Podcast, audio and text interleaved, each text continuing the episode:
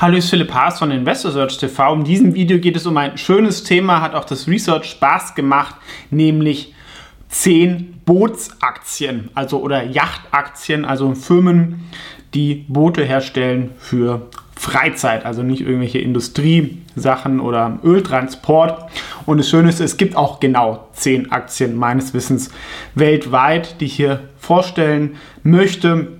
Und die Industrie ist jetzt von den aktuellen Zahlen relativ günstig im historischen Durchschnitt, hat natürlich einen Grund, weil man hat natürlich Angst vor der Rezession. In der Finanzkrise sind einige von diesen Firmen ähm, pleite gegangen und es ist natürlich klar, ein Boot kaufe ich mir eher, wenn es mir gut geht. Ähm, aber gerade im Luxussegment ist es wirklich erstaunlich stabil. Es gibt, würde ich sagen, drei Segmente in dem Markt, die eigentlich auch aus drei Ländern kommen. Das erste Segment wären wirklich halt so kleine Boote, ja, ohne große Kabine. Die, die kommen vor allem aus der ähm, USA. Das ist, denke ich, am rezessionsanfälligsten, weil das können sich normale Leute leisten. Dann das zweite, das ist so die Mittel- bis Oberklasse Segelboote, aber auch ähm, Katamarane, die auch noch in den Chartermarkt reingehen. Die kommen vor allem aus Frankreich. Und das dritte, die absoluten Luxusjachten, ne, wo keiner jemanden kennt, der sowas hat, die vor allem auch aus Italien kommen. Da gibt es auch nur eine Handvoll. Ja, aber wenn ich so ein Ding für 100 Millionen verkaufe, brauche ich auch nicht so viel, um da ordentlich Umsatz zu machen.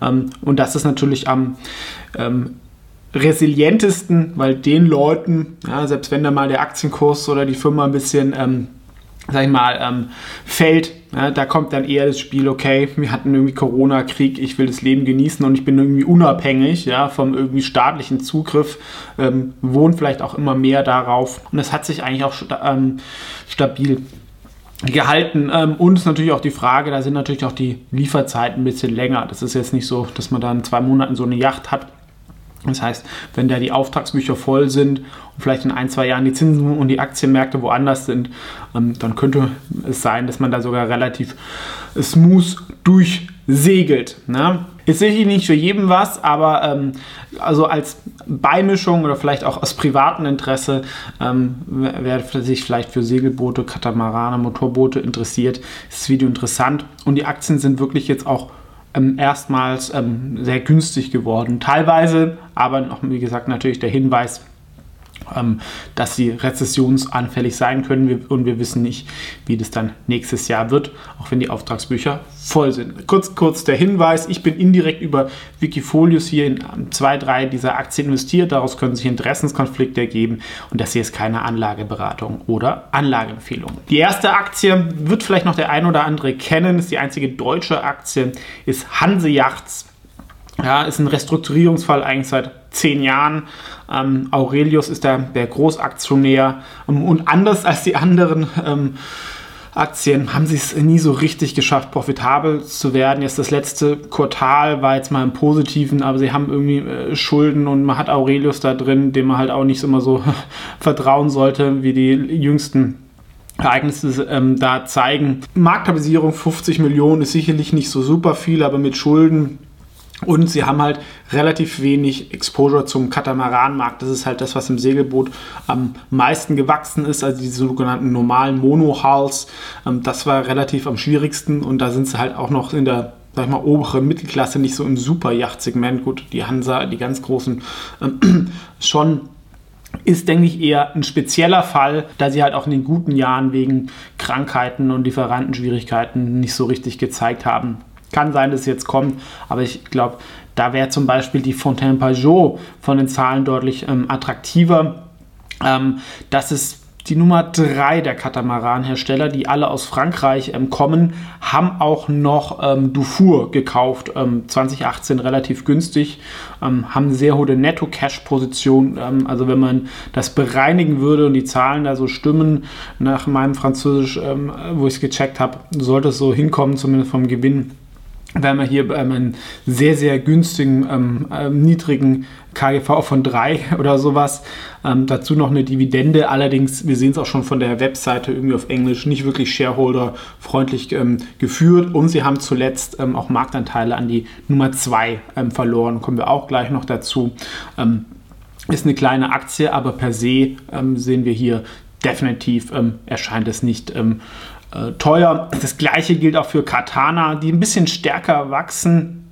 Die kommen, Katana selber ist eine Marke mehr so für Race-Katamarans, ähm, wurde übernommen von einem Unternehmer, der jetzt auch die Bali Katamarane ähm, gegründet hat vor einigen Jahren, was sehr erfolgreich ist, wo sie inzwischen, glaube ich, schon 250, 300 Stück ähm, herstellen. Auch hier einstelliges KGV mit Netto Cash, also der Katamaranmarkt ähm, funktioniert und das ist halt der Pure Play auf ähm, Katamarane, weil sie nur das haben und gerade diese Balis sind halt sehr ausgerichtet auf den Chartermarkt oder, sag ich mal, wenn man irgendwie als Familie irgendwann mal zu viel Geld hätte ähm, für von, von Familien, da gibt es so eine spezielle Tür, ja, ähm, dass man den Innenraum zum Außenraum machen kann, dadurch, ähm, das, sag ich mal, oft wenn man jetzt irgendwie im Mittelmeer ist oder so, na, ist man ja selten in der Kajüte und es ist so ein bisschen toter Raum, ganz smart und sie richten sich halt jetzt nicht an die Hardcore-Segler, sondern an die Leute, die halt da ein bisschen das als Ferienwohnung sehen, da ein bisschen rumschippern und ein bisschen rumchillen. Und wir sehen auch, dass die Aktie sich da ganz gut entwickelt hat und auch gar nicht wie andere Nebenwerte so stark runtergekommen ist, was eigentlich auch ein gutes um, Zeichen ist. Die Rangordnung der Aktien ist nach Marktkapitalisierung also die größte zuletzt, also gerne das Video bis zum Ende schauen. Das ist jetzt eine dieser Boote aus, den, aus Amerika, sind alle günstig, auch aber finde ich ein bisschen weniger spannend, weil die Differenzierung ist nicht so klar.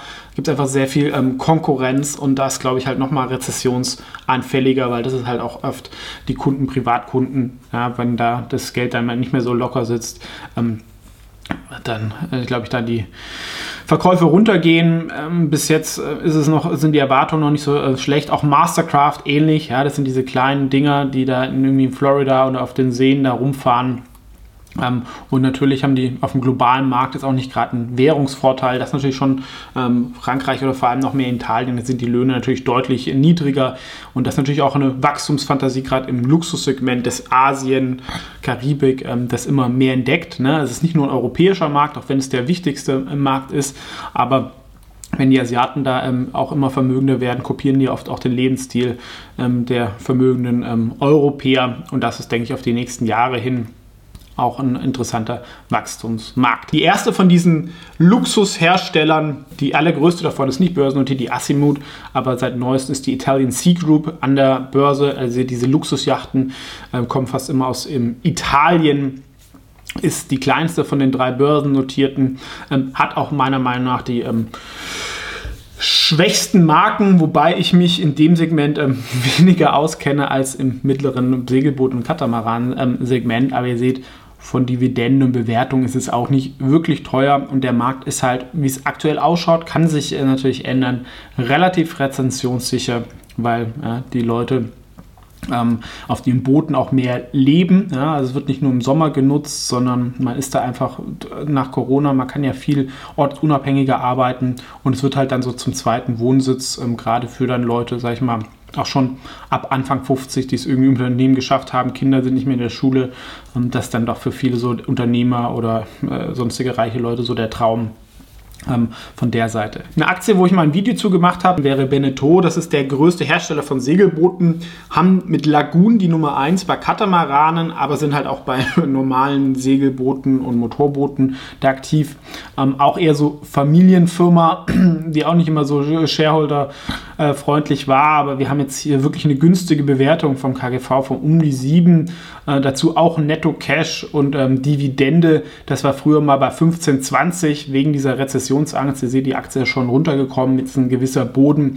Ähm, wenn wir jetzt nicht die Mega-Rezession sehen, glaube ich, ähm, ist es nicht so unattraktiv, ähm, weil ich hier doch einen strukturellen Wachstumsmarkt habe und dann ähm, ein faires KGV, ähm, wie von dem Video mindestens doppelt so hoch ist, wenn sie es halt in den nächsten zwei Jahren diese Erwartungen hier ähm, schlagen und vielleicht auch noch ein bisschen ähm, mehr Aktienrückkäufe oder sowas oder mit dem Cash noch machen. Ähm, das drittgrößte äh, Unternehmen an der Börse bei ähm, Booten wäre Malibu Boot, das kennt man vielleicht auch. Und auch aus Amerika, ihr seht auch wieder diese kleinen ähm, Boote, auch KGV von unter 10. Momentum sieht nicht so schön aus. Und hier gilt auch wieder das finde ich Differenzierung einfach schwierig und Zielgruppe auch nicht so attraktiv und nicht so widerstandsfähig. Jetzt kommen wir zu den zwei Elite-Firmen an der Börse im Luxussegment. Das eine wäre Ferretti. Ähm, ihr seht, die bauen diese riesen äh, Motorboote. Ja, da gibt es auch extrem viele Marken. Man denkt, ja, ähm, der Markt ist nicht so riesig und klar, so ein Ding, da wird halt auch ähm, nicht irgendwie 20 äh, Stück im, im, Jahr gebaut pro Marke. Da hat man dann auch einige, das sind dann irgendwie wirklich an einer Handzahl. Was man vielleicht kennt, was ja wirklich auch eine Legende ist, sind diese Riva-Boote. Ähm, vor allem diese kleinen Holzboote, die irgendwie auf dem Gardasee oder Lago di Como äh, da rumfahren. Extrem teuer Wobei Riva auch ähm, große Boote macht und das ist natürlich eine sehr, sehr starke Marke. Ähm, die Firma ist in Hongkong ähm, notiert, ähnlich wie Prada, ähm, hat vielleicht ähm, steuerliche Gründe, auch nicht teuer. Ihr seht aber auch, der Handel ist ein bisschen merkwürdig. Und das größte Unternehmen im Segelbootbereich hat die kleinsten äh, Stückzahlen. Das wäre die San Lorenzo Yacht, die halt diese Mega-Yachten ähm, baut. eins drüber wäre dann noch Lürsen aus Deutschland, die aber halt Mittelständler sind und nicht an der Börse. Hier ist man halt wirklich ähm, nicht der Konjunktur angeblich ausgeliefert, weil diese Leute halt ähm, unabhängig von der wirtschaftlichen Entwicklung so eine Yacht sich leisten. Aber ihr seht, alle Aktien sind von Finanzzahlen ähm, wirklich nicht teuer. Das war vor zwei Jahren mal ganz anders.